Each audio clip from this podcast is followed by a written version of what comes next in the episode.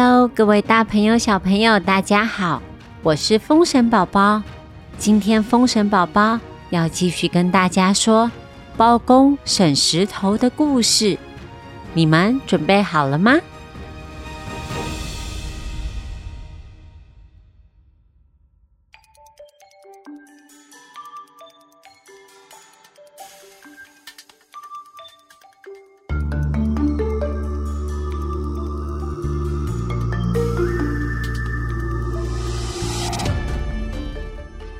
上回说到，买油条的小男孩，因为赚来的钱还有油条放在大石头上面，却消失了。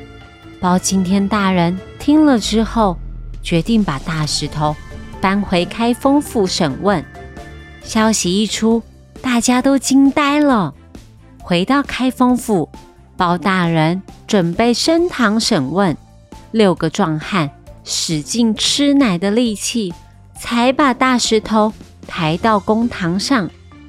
王小二不知道包大人要怎么帮他找回不见的钱，好奇的百姓们站在旁边围观，又不敢高声的讨论，只敢小声的在旁边叽叽喳喳的。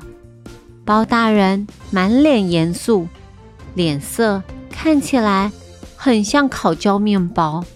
他问大石头说：“王小二，指认他的一百文钱是在你身上不见的，我想一定就是你偷的，赶紧说出铜钱的下落，要不然你就有苦头吃了。”不管包大人怎么问，大石头都没有反应。包大人扬起眉毛，命令衙役们。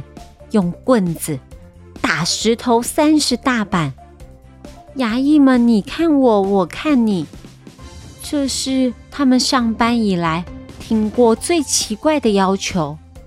围观的百姓们听见包大人要下令打石头，大家真的都傻眼了。但没办法，衙役们只能奉命行事。他们举起棍子。啪啪啪啪啪，打在石头上面，但是才打十下，棍子都断了，石头却是一点皮都没有破掉。哈哈，包大人竟然命令衙役打石头，也太搞笑了吧！人群中不晓得哪个小孩不小心笑出声音了。听到小朋友在笑，其他百姓也忍不住，大家哈哈大笑了起来。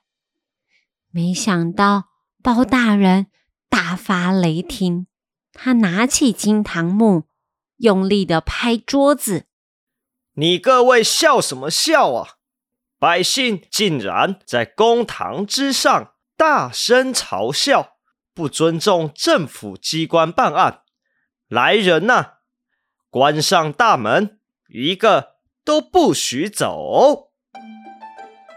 大家看到包大人生气了，瞬间安静，纷纷的跪下来认错求情，要请包大人放他们一马。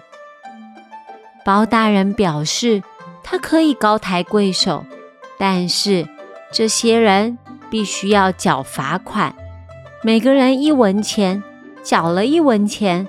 才可以离开。他命令衙役们抬来一口大水缸，里面装满了清澈的水。他叫大家把一文钱丢进水缸里，一文钱的罚款算是便宜。为了离开开封府，大家都照办了。包大人亲自站在水缸旁边监督。一连几个人把铜钱丢到水缸里，包大人都没说什么。但是接着，一个瘦瘦的男人将一文钱丢入水缸，包大人立刻大喊：“小偷就是你，还不赶快承认！”这个男人吓了一跳，他说自己没有偷钱。包大人指着水面上那一层浮油，他说：“王小二是卖油条的，每个赚来的铜钱都沾到了油，只要把铜钱放到水里，油就会浮上水面，而且你身上还残留着轻微的油条香气。偷钱的人就是你。”果然。在男人的身上找出了剩下的九十九文铜钱，还有吃一半的油条，铁证如山。这个男人他跪下认错，他承认是自己一时的贪心，才会偷偷拿走铜钱还有油条。包大人把一百文铜钱还给王小二。惩罚了偷钱的男人，围观的百姓这才知道包大人为什么要故意审问石头。对于包大人的聪明才智，大家都超佩服的。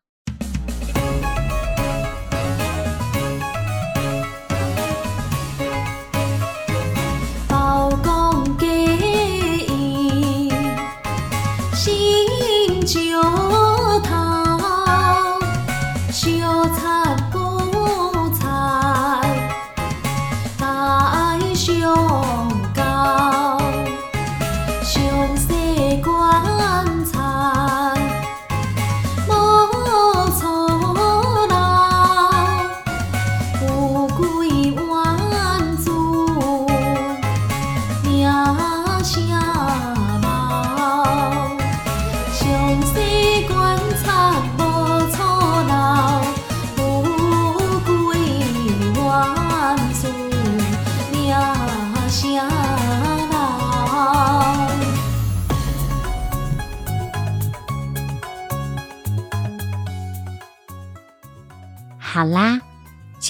故事先说到这里喽。